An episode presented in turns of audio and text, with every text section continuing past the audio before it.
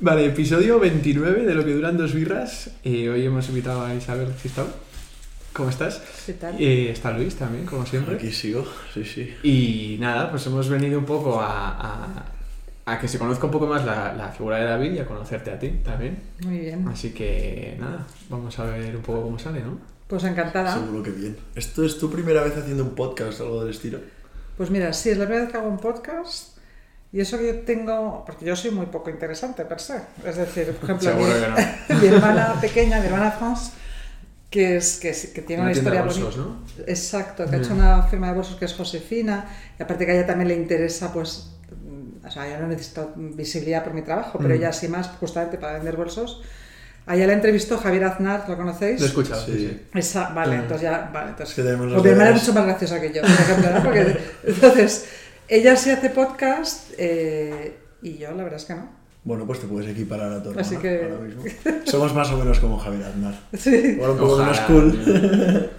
No, ese podcast mola mucho en concreto. mola, sí, el de- Sí, está muy divertido, sí. Y él, y él es un tío muy simpático. Él es una, aparte de simpático, es un amor de tío y Mm. muy divertido. Tenía mucha relación con tu Sí. hermano. ¿verdad, Sí, no? Mm. sí, sí. Bueno, de hecho, él cuenta la anécdota de cómo se cómo conoció a mi hermano.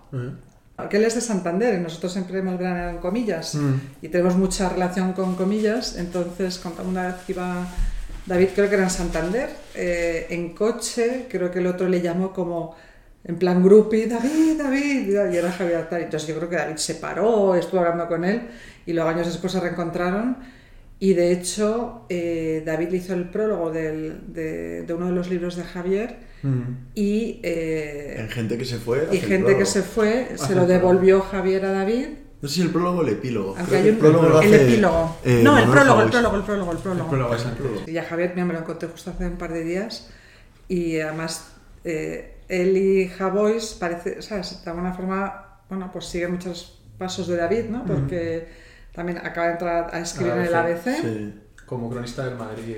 Como cronista del Madrid, efectivamente, Mm. que fue la, la primera persona que empezó a escribir de- del Real Madrid en columnas fue David. Ah, sí. No era un estilo que, no era algo que fuera, Mm.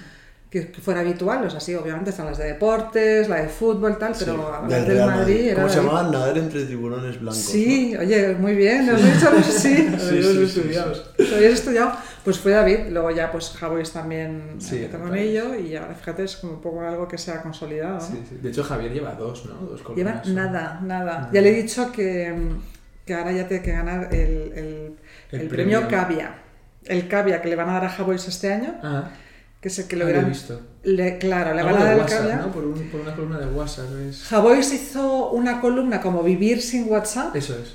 Eso es. Porque nosotros tenemos muchos amigos, de hecho muchos grupos en común Mm. teníamos con Javois de Mm. 20.000 historias, que también algo que le pasaba a David, y decidió eh, quitarse el WhatsApp, que es como hoy día es algo completamente contrarrevolucionario. ¿sabes? Sí, no, Porque y es que súper difícil vivir sin WhatsApp. súper difícil. Con lo cual se quitó el WhatsApp y era desesperante porque tenías que mandarle SMS, ya no sabes cómo se manda el SMS, luego está el e-message, te manda mensajes raros que desaparecen y que tienen efectos. O sea, se ha vuelto un trendsetter, pero ahora con los SMS. El caso es que vive fuera de WhatsApp por una cosa que le pasaba ahí también, que es que por el tiempo que te, que Que te, te al- quita, tienes ¿no? que dedicarle al WhatsApp y para tonterías, ¿no? Y escribió una, una columna sobre eso y es por la que le van a dar el premio Cavia este año. Qué bueno. No lo he leído, ¿eh? No lo he leído. Yo sí que recuerdo uno de Javier Aznar hablando de los grupos de WhatsApp, de lo poco que le gustan y no sé qué. Ese, ese me gustó. Jo, Pues a mí me encantan ¿eh? los grupos de WhatsApp. Es verdad que se pierde mucho tiempo, Pierdes pero, mucho tiempo. pero yo creo que... Pero él comentaba una cosa que es cierta, que es en los grupos de WhatsApp eh, hay como una falsa sensación de cercanía y de amistad, que Ah. igual llevas sin ver a un amigo un montón de tiempo y que no vale ser un amigo por WhatsApp, que si es tu Mm. amigo pues quedas con él y le cuentas No, eso es verdad, pero también tiene, o sea, yo creo que eso también tiene cosas buenas. O sea, yo por ejemplo eh, sigo en contacto con mis amigos de, De fuera. mis amigos ingleses, por ejemplo, de cuando yo estuve en Estados Unidos y, y sigo manteniendo la relación como caliente en el sentido de que de repente uno de ellos, porque hablo con él, viene a Madrid claro. y me, y me viene Pues a ¿sabes qué pasa? Por ejemplo, David escribía mucho eh, por WhatsApp. Mm. Porque él, eh, y de hecho, esa es otra cosa que cuenta también Javois, David era muy, muy, muy rápido escribiendo, ¿no? Tanto en las columnas, que las hacía en, los- Sí, en- eh. en dos minutos, eh, se apoyaba y una barra del Vips la escribía, un tío muy, muy rápido escribiendo, y muchas las escribía en WhatsApp. Ah. Y, y Javois cuenta también, como una columna que hizo él, fue, eh, claro, le había mandado WhatsApp a David, yo creo que era el partido este que hubo aquí del River contra Boca, Boca, ¿no? Sí. Una- Para Hasta la, final de la la final de- eso es, la final de Libertadores hubo aquí en, en Madrid, Sí, David. me acordaba. Sí, sí, sí. sí. Pues hubo aquí una final que se atrajeron, no me acuerdo bien por qué, y David le Por escribió el a... Chapecoense, creo, o algo así fue. Ah, míralo, es verdad. Por, la, Por una tragedia. Sí, algo de o algo así fue. sí. Bueno, pues en esto David le mandó a, a Javois toda su impresión del partido y Javois dice, mira, me vas a permitir, voy a coger tu WhatsApp y lo voy a publicar como columna mía, ¿sabes? Claro. Qué bueno. O sea, que el WhatsApp es cierto que te coge un poco de lo que pasa también ahí con Twitter, que él dejó Twitter porque es que le exigía demasiada dedicación, Sí, sí, era dice, incapaz de no contestar, Claro. o sea, eh. Sí, se sentía culpable. Se sentía culpable si alguien le escribía y no le contestaba, se peleó con mucha gente, pero luego, fíjate, hizo muchísimos amigos en Twitter y, y que siguen siendo amigos nuestros, de hecho. Qué bueno. Entonces, todo es como todo, o sea, según cómo lo utilices Ya. y según lo inteligentes que sean tus amigos también. o sea, bueno, ahí sí te compensa que haya WhatsApp. Si es para chorradas, pues, pues una pérdida de tiempo. Totalmente, totalmente. Eh, pues nada, también te queríamos preguntar un poco. eh, habíamos visto que tú has trabajado en el Ola, en diferentes sitios.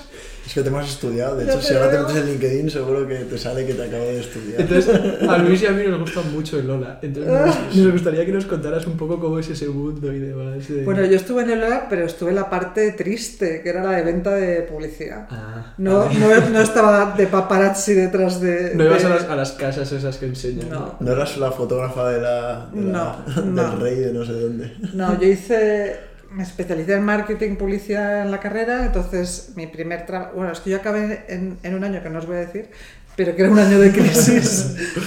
Era un año de crisis, bueno, el mismo año que acaba tu madre, o sea, hace, alguno, hace algún tiempo, Bueno, y era un no, año de crisis absoluta. Mm. Entonces no, no era fácil tener trabajo. Bueno, dicho esto, pues me, me ofreció la oportunidad de entrar a la revista Hola, el departamento comercial que se estaba creando. El departamento comercial de publicidad, que era básicamente venta de espacios publicitarios dentro de la Sí. revista. Que estaba muy bien, además era la li- revista líder. Y guay, joder. Estaba muy bien, ibas ahí y te Sí. marcas de cosmético y tal, divertido. Y primer trabajo, además. Primer trabajo A mí Lola y me me, parece me sitio pagaban muy cool. bien. Me parece sitio cool para... Sí.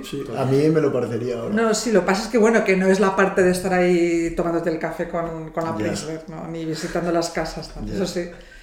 Ya, ya, ya. Y de ahí ya me fui a agencia de publicidad donde estuve ya bastantes años. Es que antes estábamos, bueno, antes Javi y yo nos hemos ido a tomar un café y a hacer como un poco el guion del, Sí. del, del episodio, que lo verás ahí en el, en el cuaderno. Y entonces está- nos hemos puesto a hablar de Lola. Y es como una opinión muy impopular, que se dice ahora, unpopular opinion. eh, pero a Javi y a mí nos hemos dado cuenta de que nos encanta Lola y que Claro. nunca lo habíamos hablado. Pero a los jóvenes de nuestra edad, hombres, yo no sé si les mola el Lola. Yo no sé ¿No? si leen No sé el si queda bien decirlo, ¿no? Claro, esa es una cosa que es como, no, es que a mí me encanta el Lola. Y es, no sé, yo creo que la gente no. Es que es Pero- una revista muy elegante. Sí, sí, a mí me encanta. Total, los Y posados, me encanta los posados y me encanta ver las super casas las de. casas. ¿Cómo fue de hace poco el posado esta de eh, Victoria Federica en un caballo? Ah, sí, que sí. un Sí, sí, sí, madre sí. mía, madre Adiós mía. partero, eso Sí, sí. Y entonces yo tenía una anécdota hablando con él. eh, en tu época en la que eh, trabajabas en el Lola, ¿existía el mundo singular? ¿Tú sabes lo que es el Claro mundo que singular? hombre, pues yo creo que el mundo singular existe desde el principio de los tiempos. Claro, es que ¿verdad? yo empecé, a, o sea, yo empecé a leer el Lola y no es que sea un ávido lector de Lola. Bueno, por, por la curiosidad del Claro. mundo singular. Claro, y entonces yo, me, yo eh, desde pequeño empecé a irme a Estados Unidos a campamentos y tal, y mi madre, eh, estos campamentos que eran como casi militares, que Sí, tú no podías llevar sí. móvil, qué tal, y mi madre eh, me mandaba en las cartas, me metía los recortes del mundo singular. Qué bonada. Y entonces, eh, joder, ahora me veo, o sea, ya- yo soy un tío, me considero curioso, en plan, me gusta aprender sobre cosas totalmente random, en plan, cosas como que no tienen ningún tipo de, de hilo entre ellas. Y yo creo que una de las razones, Es una por razón eso. muy, muy, pero muy potente es por el mundo singular. Pues me has dado una idea para mi hijo. Pues te lo se juro. ponga a hacer cosas y se pone a estudiar, Te lo ¿sabes? juro que el mundo singular mola un montón. De hecho, nos hemos metido antes eh, Javi y yo a verlo. Y es que las noticias son guays. En plan, una flor que se transforma Sí, en agua sí, y tal. sí, sí, Los sí, sí. eh, zorros eh, de Berlín, que no sé qué, mola Pero eso sigue, ¿no? Yo creo Sí, que sí, la sí, sección. Sí, sí, sí. sí. Pero yo creo que lleva todo, todo... Que por cierto, yo empecé a trabajar en Ola, de cuando me fui me mantuvieron una suscripción a la revista, yo todas las semanas he estado recibiendo el Ola desde los últimos 25 años y llevo dos semanas sin recibirlo, con lo cual yo creo que se han debido dar cuenta. Sí, pillado. Entonces, si alguien de Hola escucha este podcast y me quiere volver a dar la suscripción a la revista, estaría muy agradecida. Eh, David también empezó en una revista, ¿verdad? Bueno, David, David empezó, bueno, David empezó, mm, a ver, eh, él empezó a escribir en la revista Paisajes, que era Eso la revista que te daba la Renfe en los Mm. trenes, ¿no? Y todo empezó porque él, él de hecho quiso ser periodista, era porque también había un poco, lo había vivido un poco en casa porque mi padre trabajaba en pueblo, en la asesoría, era abogado y trabajaba en la asesoría jurídica de pueblo. Ujú. Entonces nos llevaba mucho a la redacción, la calle Huertas y, bueno. y entonces pues yo recuerdo había un ascensor que era un montacargas como sin puerta que no paraba, entonces tenías que saltar al ascensor. Claro, como las, cuando- las películas. ¿En Claro, serio? sí. sí, no lo he visto. ¿No has visto nunca en una película eso? No. Un Entonces- ascensor que tú Claro, tienes que saltar tienes que fuera porque sigue y saltar para bajarte, porque Sí, es como sí. una especie de montacargas sin puerta, que cuando eras pequeño, claro, debía ir muy dentro, claro, era una aventura increíble, Sí, sí, saltar sí, al sí. ascensor. Yo recuerdo eso el diario Pueblo, y entonces, y tenía pues las máquinas de escritos, ya David empezó ahí un poquito a... Luego los amigos de mi padre, ¿no? Que, que son periodistas, bueno, que pues eh, Reverte, Raúl del Pozo, ¿no? Qué Gente bueno. de este, Sí, sí, de este sí, sí. calibre. Y entonces él empezó, él no empezó a estudiar periodismo porque mi madre lo, lo, lo matriculó en el CEU para hacer periodismo y no pisó el aula jamás. O sea, Ni un día. ni un día. Esperaba que nos fuéramos todos de casa, eh, detrás de un arbusto y se volvió a meter en casa. Ah. Vale. Intentó hacer ser mensajero, se compró una Vespino a plazos para ser mensajero y ganaba dinero y se la robaron el primer día, con lo cual estuvo también pagando la Vespino para nada. sea, que perdió dinero. Y Estaba, eh, claro, pues que perdió dinero, vamos. Entonces un amigo de mi madre, Luis Olazábal, eh, le presentó pues, a una serie de personas que estaban con, justamente con la revista esta de paisajes. Porque él ya sabía que quería ser periodista. A ver, él siempre había escrito, no sé si periodista, él siempre, siempre escribe, o sea, de- desde pequeño escribía, tenía textos, textos, él siempre tenía mucha imaginación de pequeño y siempre había escrito, siempre había escrito cosas. Entonces eh, se le contrataron para becario, ¿no? Para la revista Pero sin, Paisajes. sin carrera ni nada. O sea, No, porque sin él ca- la pero CEU... ¿Qué carrera ni qué carrera? Que no lo Nada, pisó. nada, vale, Mi vale. madre dijo, oye, pues dímelo, lo dejo de pagar por lo menos.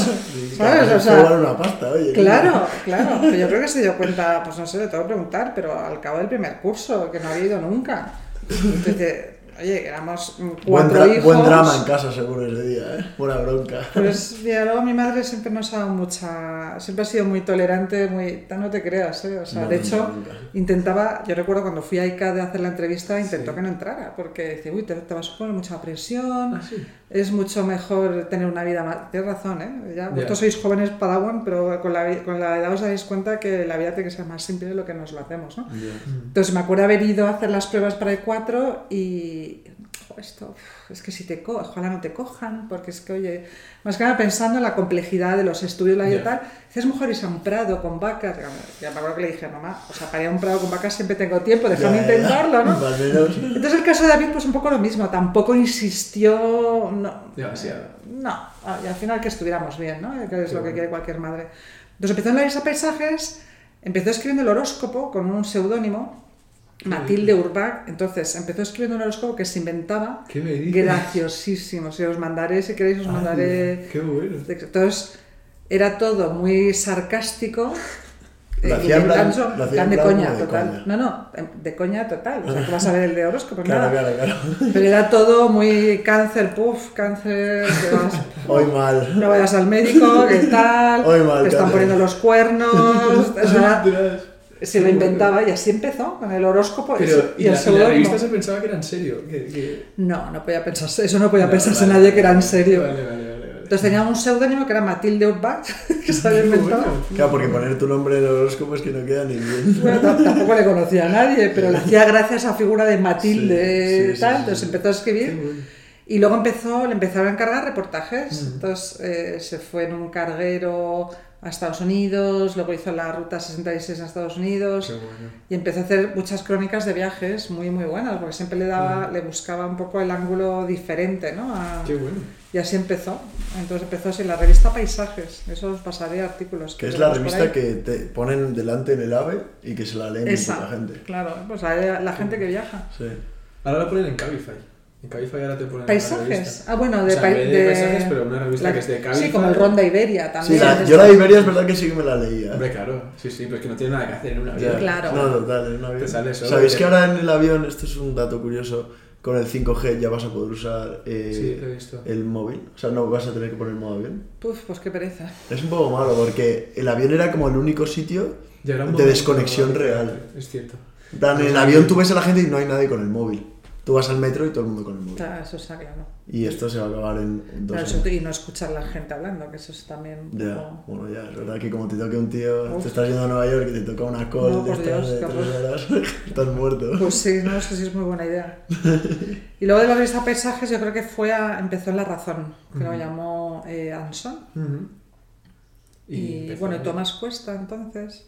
y empezó a escribir, a hacer columnas, apostaron por él. La verdad es que David, que siempre es una persona muy libre, nunca jamás siguió la línea editorial de ninguno de los medios donde ha estado, ¿no? Ya. Entonces, y, y era Porque claro, provocador. cambió el mundo ABC, luego el mundo. Claro, empezó La Razón, de ahí pasó a la vez al Mundo de Pedro J, de ahí fue a ABC y luego volvió al Mundo, Ujú. en temas de, o sea, en periódico, ¿no? Sí, sí. Luego sí. estuvo en radio, pues también en la Onda Cero, La cultureta, que a mí me gusta un montón. La Cultureta, Y exacto. con Carlos Herrera, ¿no? También. Y luego estuvo los últimos tiempos con Carlos Herrera en la COPE. Sí, sí, sí. Qué bueno. Y qué se bueno. divertía mucho. Siempre se- Ese se- programa a mí me encanta y de hecho fue uno de los motivos de decir, joder, me, me apetece hacer algo también como de podcast y de ese estilo. Ah, sí, la cultureta. Sí, sí, sí. O sea, para mí era como...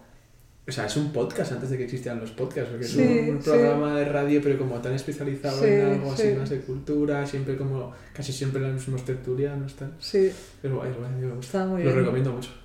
Lo tuvo que dejar cuando se dejó Onda Cero para irse a la COPE. Mm. Ahí no, no podía ya. compatibilizar. Pues sí, sí, sí. También hemos visto que estuviste en una agencia de publicidad súper, como de las mejores del mundo, ¿no? Estamos haciendo mucho la pelota, ¿eh? Sí, sí, pero es verdad. ¿Cuál de cuál? Porque eso no me acuerdo. Leo ah. Leo Burnett, sí, claro. Me ¿Y pasó hacías algo guay en Leo Burnett que nos puedas contar? Nada, Leo Burnett. Pero esto va sobre mí o qué? No estaba sobre ti un mi vida no rato. es tan interesante. Y sobre David otro rato. Y... El Leo Burnett, a ver, yo, eh, como saben muy bien tus padres, eh, nos lo pasamos muy bien en la carrera en E4, que es lo que Mm. toca también cuando estás estudiando. ¿no? Mm. Y, y luego más el hecho de ir fuera, pues también. Entonces yo echaba mucho de menos un poco ese espíritu más divertido. ¿no? Ya. Y eso lo encontré en la agencia de publicidad y en Leo Burnett, de- tengo un montón de amigos que sigo teniendo. Pues bueno, me parece nada más una época de, de vacas gordas en publicidad, es decir, que eran muy creativas, presupuestos, Ya. eh, viajes, rodajes, ¿no? Era una época estupenda, todos los años día 2000. Comentábamos, no sé si lo comentamos en el podcast, hay un documental de, de que está en Netflix sobre Pepsi eh, y lo, de la- lo del El- avión caza este, Sí, que no sé si lo habéis visto, pero es No. alucinante. ah, sí. Cuenta una ¿Cómo se llama? historia... Quiero mi avión, ¿no? Sí, cuenta una historia de que Pepsi saca de repente un anuncio en el que por puntos, si tú comprabas productos, te daban puntos. Entonces, con esos puntos tú canjeabas productos como unas gafas, una chupa de Pepsi, lo que fuera. Entonces, en un anuncio de broma ponen, pues si consigues 100.000 puntos, te damos un caza, que sale tal. Entonces, eh, era de broma, pero un chico se lo creyó. Entonces, el chico se lo cree Y compró a tope Pepsi para y conseguir el caso. empezó a se salió como con un millonario, empezó a comprar Pepsis, Pepsis, Pepsis, Pepsis para conseguir puntos y al final eh, se lo dijo a Pepsi, oye, te doy los puntos. Y no se lo querían dar, hubo juicios, no sé qué, está muy bien. Qué fuerte, No, pues no, casi por lo que se gastó en Pepsi se hubiera podido comprar el caza directamente. Sí, sí, sí. Le hizo para tocar los huevos. Pero, sí, sí. Aquí también nos- gusta mucho Mad Men.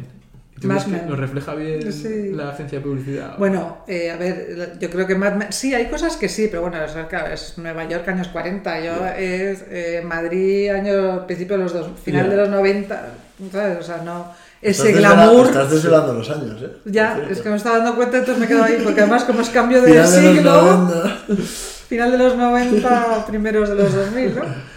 Y hay cosas que sí son muy parecidas, el tema un poco de relación con los clientes, los creativos, un poco hacer el divismo de los creativos. Eso yo creo que sí, sí esas- está bien reflejado. Lo que pasa es que, bueno, o sea, lo guapos que son en Batman, lo bien vestidos, eh, en Nueva York, eh, ¿sabes? Pues bueno, pues Ese glamour no está, ¿verdad? Sí, pero las agencias de publicidad ahora, al menos yo estaba en una que igual no es No, la definición, no es. pero ya no está No. muy glamuroso. No, no, ya, yo creo que ya no. Y en mi época tampoco, ¿eh? O sea, que es que éramos... De hecho, ahora en las agencias yo, por lo que tengo entendido, se pasa bastante, o sea, no hambre, pero en plan, no se cobra Sí, muy bien, sí. hay bastante precariedad, o sea, Pues, hay sí. mucha rotación.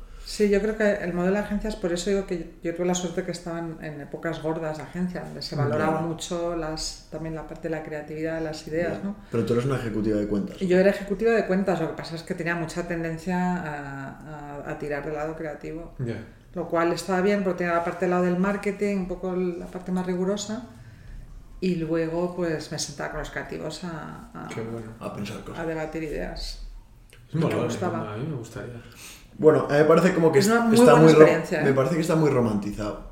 Sí. O sea, sí. Es muy buena experiencia, es muy duro, porque al final es verdad que tienes horarios muy malos, eh, trabajos que entregar, eh, campañas que presentar.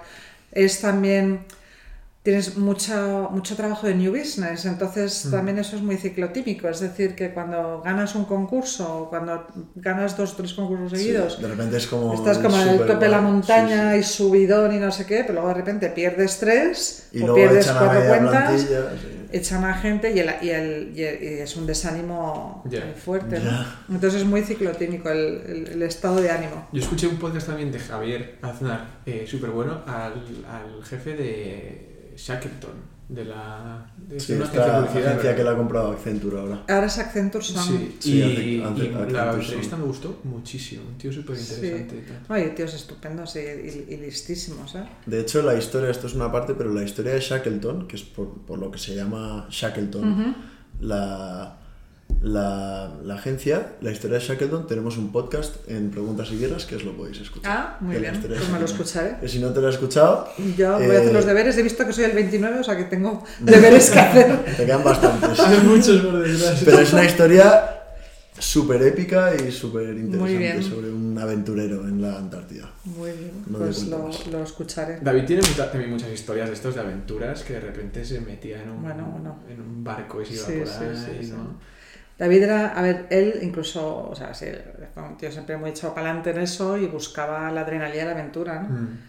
Uno de sus mejores amigos, que es un argentino que él conoció, en, el otro día me reía con él porque eh, David se fue a cubrir la, la- ahí donde se ven también los años, la guerra, la guerra de la guerra de De Afganistán. Afganistán, sí. En el 2000 o algo así. Por ahí. Entonces se fue a cubrirla tal, pues estaba en la frontera, estaba en Pakistán, en la, en la frontera, ¿no? Entonces estaba en un hotel, ahí, ahí conoció a un, a un periodista argentino, Ujú. o estaba ejerciendo de periodista, ahora es, es político, de hecho ha sido ministro de Argentina, Martín Lustó, se hicieron íntimos amigos, de, éramos como hermanos, ¿no?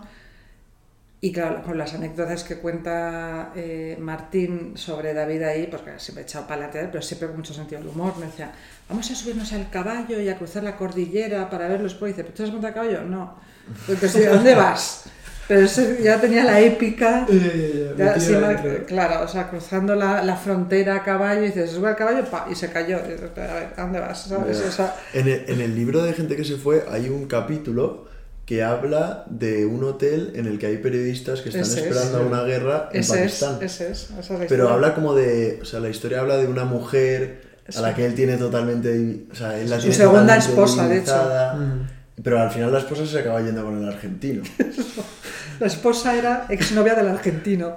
O sea, fue al revés. O sea, él, este con Martín, bueno, su- David, David otra, otra cosa que tenía un espíritu muy romántico, ¿no? Y de hecho se Ah. casó tres veces y siempre, bueno, la primera cuando era muy, muy joven, con 18, que nos hizo vestirnos de boda. Con Con 18 18 años. Con se 18, no, con 18 no, pero bueno, con 20. Sí, sí, o sea, muy pronto. Muy, muy tal, por una historia de una Tú que chica. estabas a otras cosas y tú ahí vistiéndote de, Claro, sí, se casó con una chica, claro, una novia de verano, de, que, que era una chica que tenía problemas en casa y tal, y por espíritu completamente quijotesco, Qué bueno. para sacarla de esa se casó, se casó por la iglesia en Barcelona, allá Ah. que fuimos. Y luego su segundo matrimonio, luego David tuvo una... David bueno, ha tenido varios accidentes graves, ¿no? Entonces, de- eh, con 25 años se tiró a una piscina, se rompió la quinta y la sexta vértebra, pues se dio contra el suelo de la piscina Uf. y estuvo varios meses ingresado en La Paz, pero te- esperando a que, ¿sabes? Esto que te ponen la Sí, armadura, que sí, te sí, sí. espera que te solden las vértebras. Y, y bueno, ahí le cambió también un poco la vida. Y de hecho, pues después de eso se, se divorció de, de su primera mujer. Cuando se fue justamente a Pakistán a intentar cubrir la Afganistán, ahí conoció a Martín y a Teresa, que era una periodista argentina. Bueno, el tema, ella era una chica divertidísima y estupenda. Entonces llegaron a tal, se quedó otra, otra boda. Joder, David, nos tienes... Qué pesado, tío. Nos, fuimos a, nos fuimos a Segovia, un pueblo de Segovia, otro que a casarse y tal. Y, Joder. y Arancha... ¿A qué eh, pueblo de Segovia? Solo por Pues yo creo que era... Sepúlveda. No, no sé si era Torre Caballeros. Era un hotelito muy bueno, me acuerdo. Creo, yo creo que era por Torre Caballeros. Y entonces eh, Teresa, de hecho, sigue, yo creo que hasta sigue trabajando. vamos, va, ella sí que se va a los sitios de mucho más que David, que ya lo dejaba atrás, porque es que ella eh, decidió irse a no sé qué otra guerra que había en ese momento. A David le dio un trombo porque también tenía, siempre tenía muchos problemas de salud. Entonces se quedó ingresado y ella se fue, lo dejó ahí, se fue a su guerra. Entonces ahí, pues ya también. Ya. Bueno, y cortaron y luego, bueno, ya la verdad es que, que muy bien. Luego ya volvió a casarse, pero ya años después con Romina, toda Argentina también. Porque él vivió muchos años en Buenos Aires, ¿verdad? Muchos años unos- no. o- Él iba mucho a Buenos Aires porque siempre le, ha gustado, siempre le gustaba muchísimo Argentina. Digo, su, su amigo Martín, pues que es como su hermano. Entonces pasaba así en grandes rasgos como el invierno de aquí se iba allá Mm. y al revés, ¿no? Qué Entonces, listo, es vivía verano. Claro, Claro. siempre, ¿verdad? entonces ahí también tiene aventuras, pues iban a Punta del Este en verano y tal, se lo Joder. pasaban fenomenal, ¿no? O sea, es que eh, de- con el mejor sentido de la palabra, pero o sea, hacía lo que quería Sí, siempre, siempre, ¿no? lo ha hecho. Eso, es, eso es bestial. Mira, es, David ha hecho siempre, siempre, siempre lo que ha querido. Y es la libertad que tenía, que luego, cuando ves que ha muerto tan joven, dices, joder, qué bien que haya exprimido la vida Al máximo. a ese nivel. Yo no, o sea, no conozco, o sea, siempre, o sea, y luego siempre ale- alegre y, y exprimiendo la vida al máximo. O sea, tomando riesgos, pero dices, bueno, Sí, sí. gente que se va a morir con, con 100 el años doble de años. un cuarto. que- Sí. exacto, exacto. ¿Qué pasa? ¿Y cómo, cómo consigues en la vida, o sea, tener como la capacidad de... O sea, O sea, es que no sé si es convencer a la gente. Sí, es un poder para mí. O sea, O sea, tener la no sé si es convencer... con todo. Exacto, en plan de poder, o sea, de abrirte todas las posibilidades y elegir exactamente la que tú quieras. Eso es como la idea de libertad total, en plan, Sí. me mola Buenos Aires, me voy a Buenos Sí, Aires. sí, sí. Me mola esta tía con 20, Sí. me caso con 20, Sí. me da igual lo que piense la gente. Sí. Y mi hermana se le fastidia vestirse de boda, pues se viste de boda. Eso es, un, es increíble. Sí. ¿Cómo crees que, que, que se consigue eso? ¿Es por carisma personal? ¿Es porque no le importa lo que piense la gente? ¿Es por...? Bueno, que no le importa qué piensa la gente, ya te digo ya que eso era así y siempre ha sido así, porque es que él, incluso cosas que ha escrito en, contra de las líneas editoriales de los Sí. medios donde tal, te juro que ha intentado, a él le han, han llamado a los medios donde eh, él escribía, desde Moncloa, eh, no una vez, muchas. Sí. Y siempre ha- se ha mantenido. Luego es verdad que ha tenido también muy buenos amigos o gente que ha apostado muy fuerte por él, porque veían también el valor que él tenía. Sí. Es que eso me parece súper diferencial. Pues casi, entonces yo creo que él tenía esa conciencia de que tenía que vivir todo lo posible mientras pudiera y hasta cuando pudiera, que es una, una que es, al final como hay que intentar vivir la vida, ¿no? Que Mm, luego sí, sí, sí, sí. muy pocas personas lo consiguen. Total. Muy poca gente se, se- como que se atreve a... Mm. ¿Tienes un futuro Mm. claro? No, me, me arriesgo y voy por otro. Era un tipo súper valiente, ¿eh? muy, muy, muy valiente Joder, a todos los niveles. Además, una persona que siempre defendía al débil en ese momento, Mm. o al vulnerable. De hecho, tenía cierta fascinación con la gente a la que le iba mal, porque Mm. quería ayudarles, ¿no? O sea, tenía... Pero o sea, un tipo muy valiente, muy fuerte. Y luego también un tío con, con bases sólidas, porque era un tío muy familiar. Ujú. Mm. O sea, a Se mi madre, a sus hermanos, mucho, ¿eh? En el libro, en, en, joder, en, el, en el penúltimo Negroni se nota un montón las columnas, unas columnas y estos artículos que tiene sobre la familia Mm. son súper pasionales y, cómo lo defiende Sí, todo sí, es sí, sí, increíble. Eso es. Sí, sí, sí, sí, era un tío muy, muy, muy familiar. Entonces, Mm. Yo recuerdo que el 11M estaba en, en Argentina el, el- el año y sufrió muchísimo porque él tenía una sensación. Ahí, por ejemplo, pensaba que lejos estoy cuando mi gente Claro. lo está pasando tan mal, ¿no? No, yo, he, visto alguna, he visto alguna entrevista que él dice que el periodismo para él de verdad es ir a, o sea, con la gente y llevarse un blog de notas y, y escribirlas. O sea, y no es eh, un ejercicio intelectual de meterte en un cuartito no. y escribir cosas que suenan muy cool, pero que realmente no ayudan a nadie. No, No, es un ejercicio de estar en la atalaya y Exacto. tal, o sea, tienes que estar ahí en la calle. Sí, sí, sí. Eso es Y él hizo todos los, o sea, todos los viajes que pudo hacer los hizo. El último que hizo fue eh, a, a Barcelona el- el 1 de octubre del referéndum. Mm.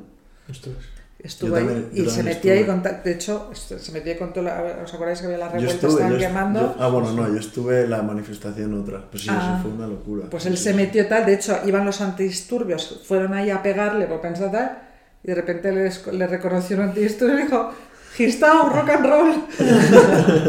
y estaba más, se fue con Javois, de hecho, a, a eso y se lo pasaron fenomenal. Sí, ¿no? Bueno, Javois, que ahí decía, bueno, está ahí tu hermano y tal, y yo ya un poco más retraído. Qué bueno, qué bueno.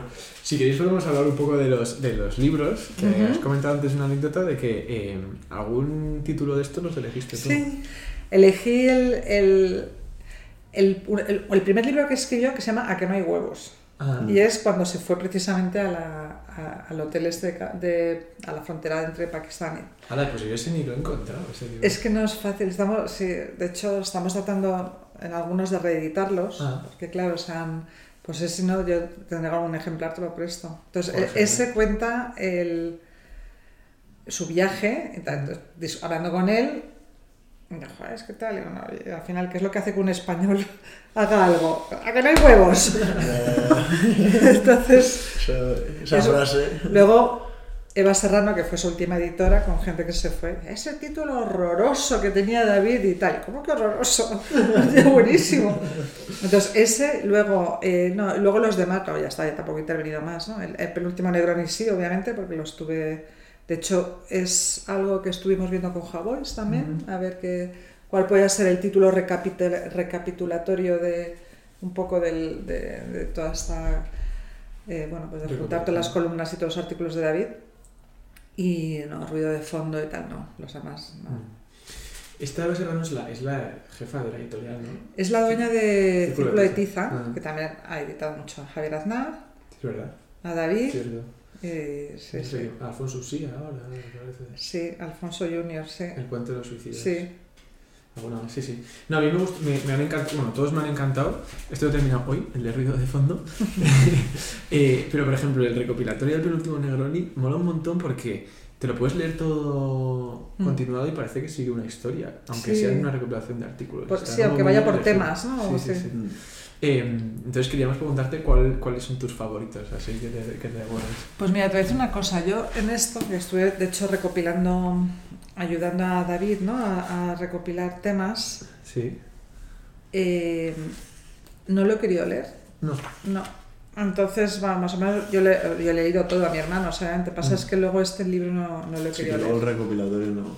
No, Ya. no, pues se hacía, se hacía un poco duro, ¿no? Sí.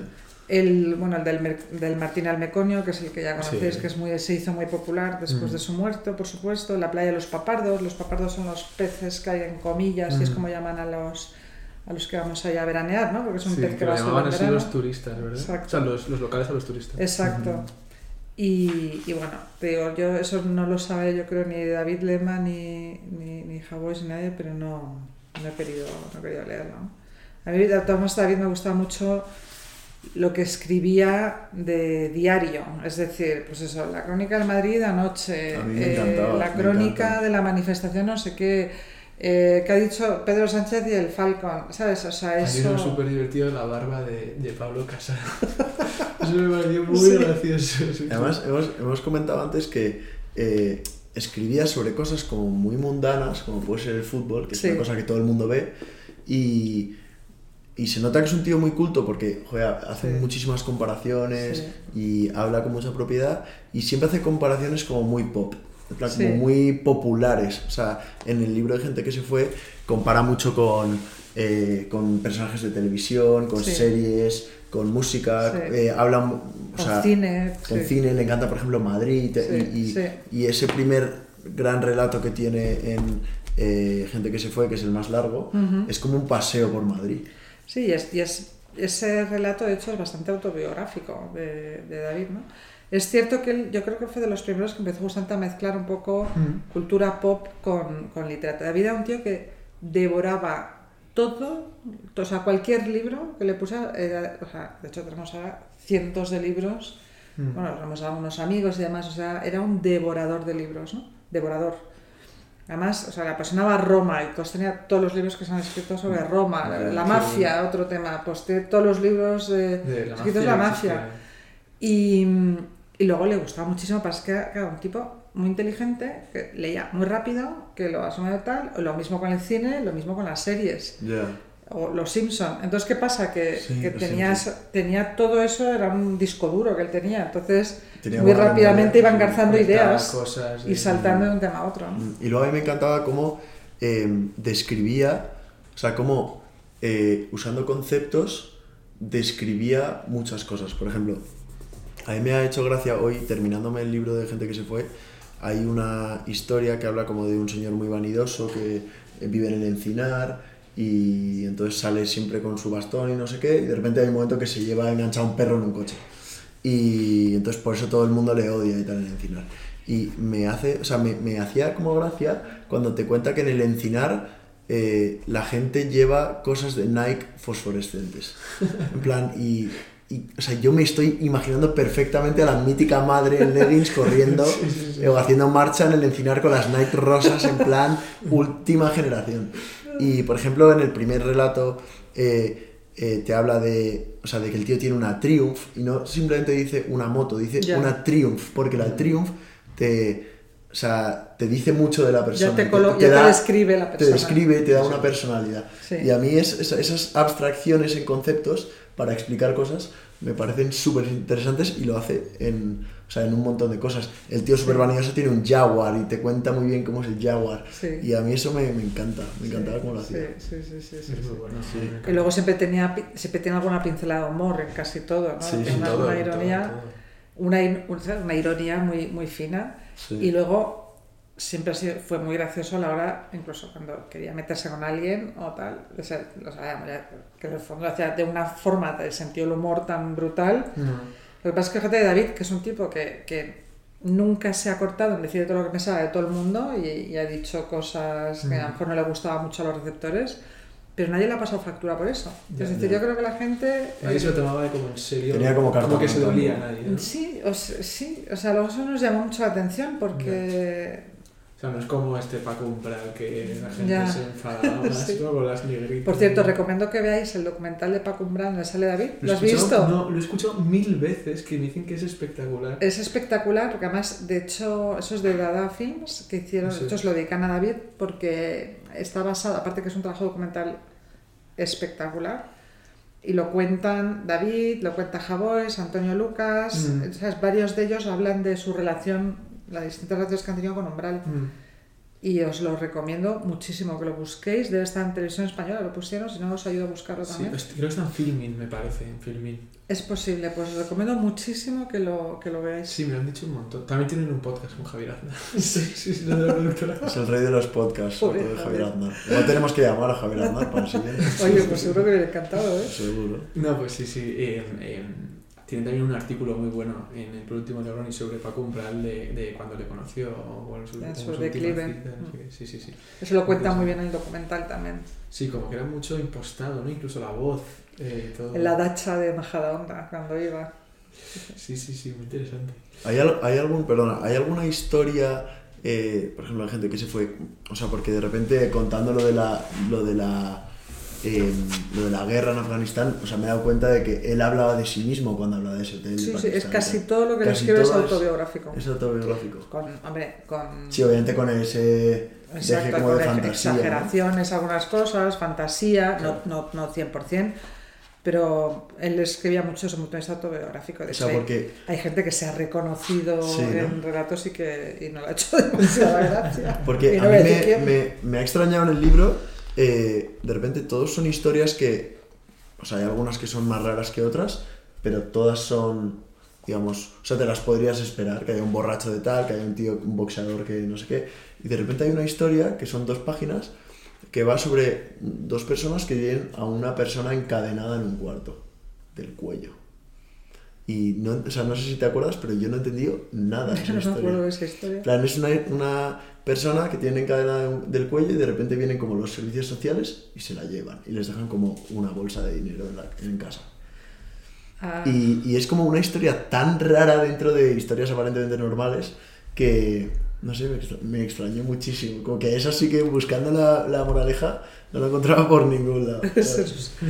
No sé, a lo mejor a él le encantan todas las historias también de mafia y de, ¿sabes? A lo mejor Sí, cosas vale. que escribe también del boxeo y de los... Sí. A mí la que más me gusta es una de un boxeador. Mm. Que, bueno, la cuento. Es, una, eh, es un boxeador que sale a correr el día de antes de su, de su combate, que es un combate por el título nacional y que si gana se puede ir a alcanzar la gloria pues, a Las Vegas. O sea, bueno, teóricamente a Inglaterra y luego pues, a Las Vegas y hacer famoso al barrio y sacar a los amigos de la pobreza y tal.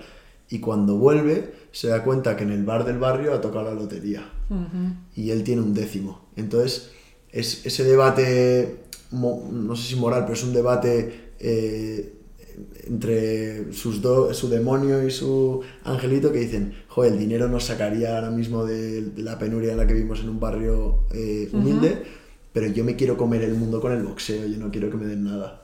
Y no sé, me parece una historia como de lucha. De- romántica también, Sí, ¿no? Sí. como el boxeador es un luchador en todos los ámbitos de la vida y el tío acaba quemando el, el boleto este de lotería en los fogones de la cocina. Me encantó, eso me encantó.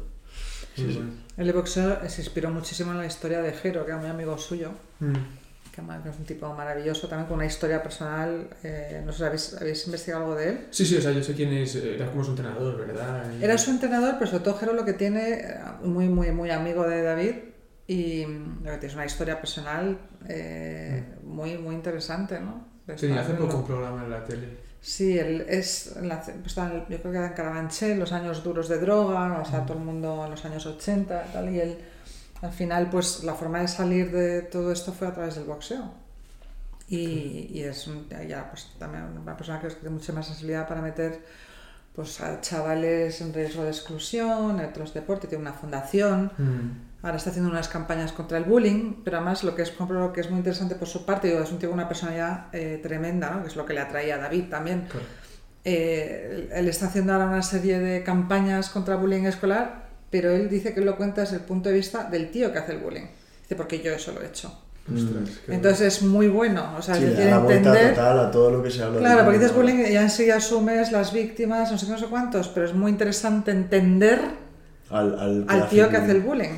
Y, Y es eso lo cuenta, da charlas en cuanto a eso, ¿no? Hay mucha gente que, que se, se oye que, que ha sufrido bullying, pero muy poca gente se atreve a decir, pues yo hice- Claro, claro. Interesante. Entonces él lo cuenta, dice, yo era el que le quitaba el bocadillo a este, yo, entonces está muy bien porque lo cuenta, claro, eh, obviamente para, para dar charlas y para identificar a gente tal, o, o, ¿sabes? Claro, Oye, claro, pues claro. yo también soy un bullying, ¿no? O sea, no solamente es la víctima, entonces él es un tipo, un tipo estupendo. Qué bueno, pues investigaremos más. Nos, Sí, ha- nos ha fallado, sí. nos ha fallado. sí, sí. No, no, habéis hecho mucha investigación, pues que bueno. Sí, sí, sí, sí.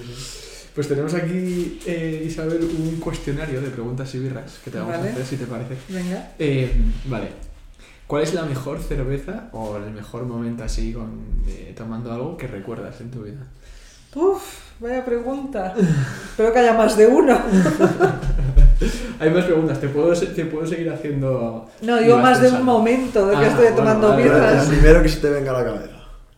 Pues yo creo que yo también soy muy familiar, ¿no? Como ahí como el de David, yo creo, pues fíjate, pues de Tomando algo. Navidad, ¿no? Ujú. Muy asociado a, a alegría. Por lo menos cuando éramos pequeños era, no, no estaba tomando cervezas ahí, hasta que tal, pero sí, yo creo que esos momentos de familia asociados a Navidad Mm. y luego eh, tengo muchísimos en torno a, la- a los dos años que pasé en Francia en la universidad, Qué de bueno. me hice amigos de por vida Que hay cervezas bebisteis bastante. y alguna cerveza cayó y más que mis amigos eran todos ingleses, ¿sabes? Estaban entrenados ya, ¿no? ¿En dónde de Francia fue? En Hans, en, No sé está. ya cerca de la frontera alemana, Ajá. Reims, donde está el Champagne, la región de Champagne. Vale. Que es, eh, pues, eh, sí, pues a 100 kilómetros de París hacia la frontera alemana. Qué bueno. qué bueno, Y qué bueno. ¿Pero fue como un Erasmus o fue fueron años? dos años, ¿no? No, eran dos años que la carrera esta de cuatro, que hacías Ah, dos años en vale, Madrid, vale, dos vale. años, o Sí, en sí, sí. en nuestra época era Francia, Alemania o, o Inglaterra. Mm. Y yo, nosotros como somos medio franceses, y Mm. pues fuimos, yo me fui a Francia, a Hans, a la Escuela de Comercio de Reims. Y, y yo creo que ahí, toda- Además, ahí vivía, bebía cerveza, porque luego ya me pasé al vino como una señorita, pero ahí Sí. estaba completamente Hombre, con- juligonada con la Con cerveza. amigos ingleses. Claro, y era lo que me gustaba. o sea, Como vienes con los, como los ingleses No, que se meten no. unas pintas. no, obviamente no podía- era imposible llegar a ese El nivel. ritmo no, ¿no? El ritmo Pero sí recuerdo las botellitas pequeñas francesas, que era 33, 33, no me acuerdo bien, de, de cerveza alsaciana, porque estábamos muy, estábamos muy cerca de Alsacia. Llevar- además, yo vivía con, con. Yo compartía, el primer año sobre todo, compartía piso con una chica que éramos completamente. O sea, ella vivía de día, yo de noche, ella era buena, yo no, ella bebía té, yo tenía como latas de cerveza y botellas por todas partes. Entonces, que al final, obviamente, oye, soy- seguimos siendo tan amigas, pero bueno, que yo ya me fui a vivir con las inglesas Ya, que, ya. Que era donde me había que donde estaba mi sitio ¿no? pues ahí todas esas cervezas te, te valen también no te puedo decir un momento concreto pero los dos años de cerveza sí Qué bueno, qué bueno. El otro día lo, lo comentamos en un episodio. Para ti, ¿qué imagen tienes de los ingleses? ¿Como gente muy refinada? Ajá. O al revés, o lo contrario, como unos yo chungos? adoro a los ingleses Yo también. No sé si son refinados es la palabra pero me parece una gente una personalidad Sí. Eh, ingleses mm, brutos hay como españoles y Ya. como tal. Es verdad que son muy llamativos. Pero a mí me parece una gente con un sentido del humor eh, espectacular. Mm. y eso es clave además y es signo de inteligencia. Tiene mucha personalidad es decir lo, hace cosas mal como todos pero no yo tengo muy buena imagen de los ingleses. Yo tengo, de mis mejores amigas son inglesas. Yo aprendí inglés con novios ingleses o sea la verdad en Francia. Porque porque me, o sea, me lo pasaba muy bien. Hay gente muy divertida Sí, y sí, muy inteligente.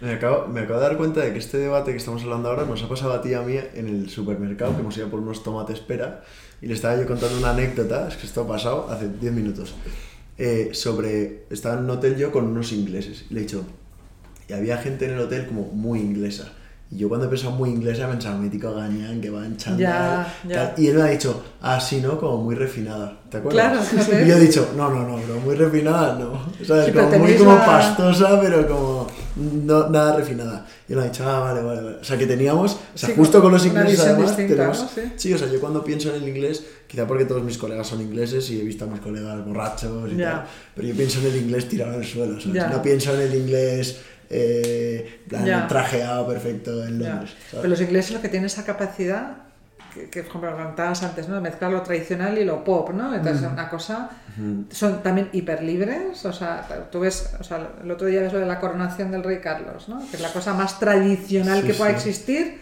pero luego metes ahí el concierto, el- ¿sabes? Entonces, el la pop. O la misma reina Isabel, cuando la lleva con James Bond, de repente meten todos los iconos. Sí, de sí, la sí, cultura sí. inglesa y los mezclan de un extremo al otro Mm. Y es soberbio, o sea, es eh, un nivel de libertad y, y es divertido, Sí, ¿sabes? sí, Es sí, decir, desde luego. la monarquía y la música pop, ¿no? Que al final, oye, son los, los que mejor música han hecho siempre, o Sí, con... sí, sí. A mí eso me parece increíble que, lo- que la Es música increíble. que ha cambiado al mundo Sí. viene de una isla pequeña, Exacto. viene de Estados Sí, Unidos, sí. que tienen una formación de la leche, ¿no? Sí, sí, viene de sí, una sí. isla pequeña isla que es sí. Queen, los Rolling, Hombre, los Beatles, todo, todo. lo mejor del mundo viene de Sí, una sí. isla. Eso es O sea, esa cultura pop inglesa y cómo lo mezclan con, lo tra- con la tradición me, me parece fascinante. Es la pera, es la pera. Sí, de hecho, eh, se lo contaba Luis hace poco, tuve la graduación que yo estudié en Inglaterra y, y, eran todos, los profesores se disfrazaban como de Claro. medieval, todo. No tienen pudor, eh, que Nada, de nada. nosotros. Pero si les encantaba, además, Claro. como Sí, en todo España vestido. además tú en cualquier universidad los, los disfrazas de medievales y eso es un meme en toda España, saldrían las noticias, saldrían en todos lados. Sí, sí, Sí, le buscaré en la parte mala, ¿no? Y Sí, sí, ahora esta gente tan conservadora y Exacto. tan- sí. No, no, son maravillosos. Sí. Yo me tengo- hay que leerse el libro este de- del príncipe Harry que ha escrito ahora. Uno que se lo han escrito este que escribe. El- Pero que habla sobre roast. la habla sobre, claro, el roast a la, a la familia real. Sí, sí, que cuenta como su vida y cómo ha sido tan duro para él. Tal. Ya, no sé, yo no sé si Dicen que está bien, ¿eh? Ya, yo no sé si Yo creo muy que debe estar bien escrito. Yo creo que el, el- yo leí- el otro día había un artículo en el New York Times sobre el, el Ghost, también. también te lo has leído, Buenísimo. Que y es muy Sí, interesante sí. lo es que el mismo cuenta. que escribe el de la de, la de Agassi y la del de Nike. No, no, que- o sea, que, es- que por eso tiene que estar Mm. bien escrito. Luego Mm. ya este pobre chico, pues oye. Yo soy Team, team Will and Kate, ya me lo podéis imaginar. sí, a mí me encantaba ella en Suits. La Meghan ¿Ah, sí? Markle. Sí, sí, sí. Yo soy más de Kate, ¿eh? También. Hombre, Mucho más. hombre, hombre. Kate para mí es, el, es, es lo máximo. Vamos. En términos de mujeres no hay nada más que Kate Middleton para mí. Es que está, le están diciendo la perfect Kate, ¿no? O sea, es que es Sí, para como mí es lo perfecta. máximo.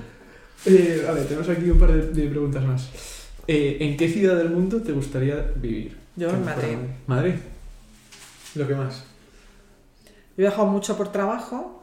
A ver, me- pues eso, ¿te gusta? Me encanta Nueva York, sí, me encanta París, he vivido en París y me encanta. En Londres podría vivir también.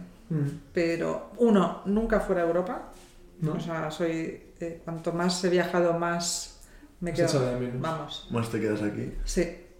Europa seguro, eh, preferiblemente eh, países latinos. Mm. O Italia. sea, Italia. Eso que Roma me, me descuadra un poco. Sí, caótico, ¿no? no soy tan mediterránea. Pero vamos, sí, París, Madrid, París, Londres. Mm. Qué bueno. Pero vamos, Madrid yo creo que es la mejor ciudad para vivir. ¿eh? Lo comentábamos antes, que, que en los libros de David salen constantemente referencias a Sí. Madrid, sitios, Sí. calles, Sí, sí, eh, sí. Restaurantes, de todo. ¿Sabes qué pasa? Que Madrid o en general Castilla al final nunca se ha escrito de ellos porque me parece que no tenía glamour, ¿no? Ya. Entonces era una cosa que a David se le lleva mucho a. ¿sabes? Es que describir Madrid, que ahora Madrid Mm. Sí. está de moda. ¿sabes? Sí, Estos ahora años. queda como súper Ahora castizo sí. y súper cool. Pero Ahora- antes no era tan guay. Y ¿no? es polo de atracción Madrid, pero claro, Sí. hasta eso es hace entonces, los últimos 3-4 años. Mm. Pero antes era casi, bueno, la, la- la meseta y Madrid, ¿qué Ya. tal, no? Entonces, Sí, parecía que una Madrid estaba en el centro, que no tenía ninguna gracia, que no tenía los ninguna sitios que molaban eran otros sitios. Exacto. Y Que en entonces David, no claro, entonces David sacaba muy bien, digamos, la parte castiza de Madrid, Mm. la vida de Madrid. Y tal, somos muy, muy madrileños, somos madrileños comillanos, diríamos, ¿no? Mm. pero sí, muy madrileños.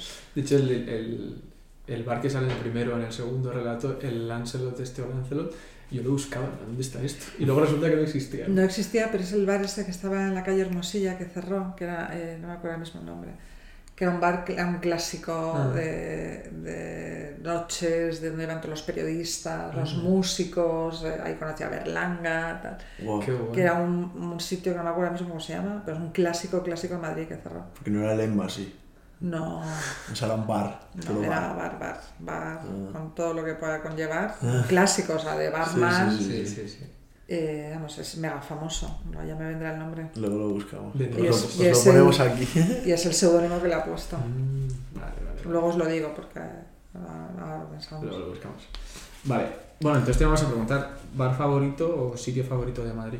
¿Sitio favorito? Sí, o bar. ¿O bar? Sí. O los dos. Esto tengo ya un... De O tu época universitaria, igual puedes pensar. Sí, Los bueno, yo creo que ya no está ahí al sitio frente a Icade donde iba a jugar al mus. No, pues seguramente esté. Porque el MUS no se ha perdido. Porque está prohibido jugar en Icade, no sé. En No. la uni. Sí. O sea, tienen que ir al bar a, fu- a Sí, sí. jugar. Yo creo que el retiro.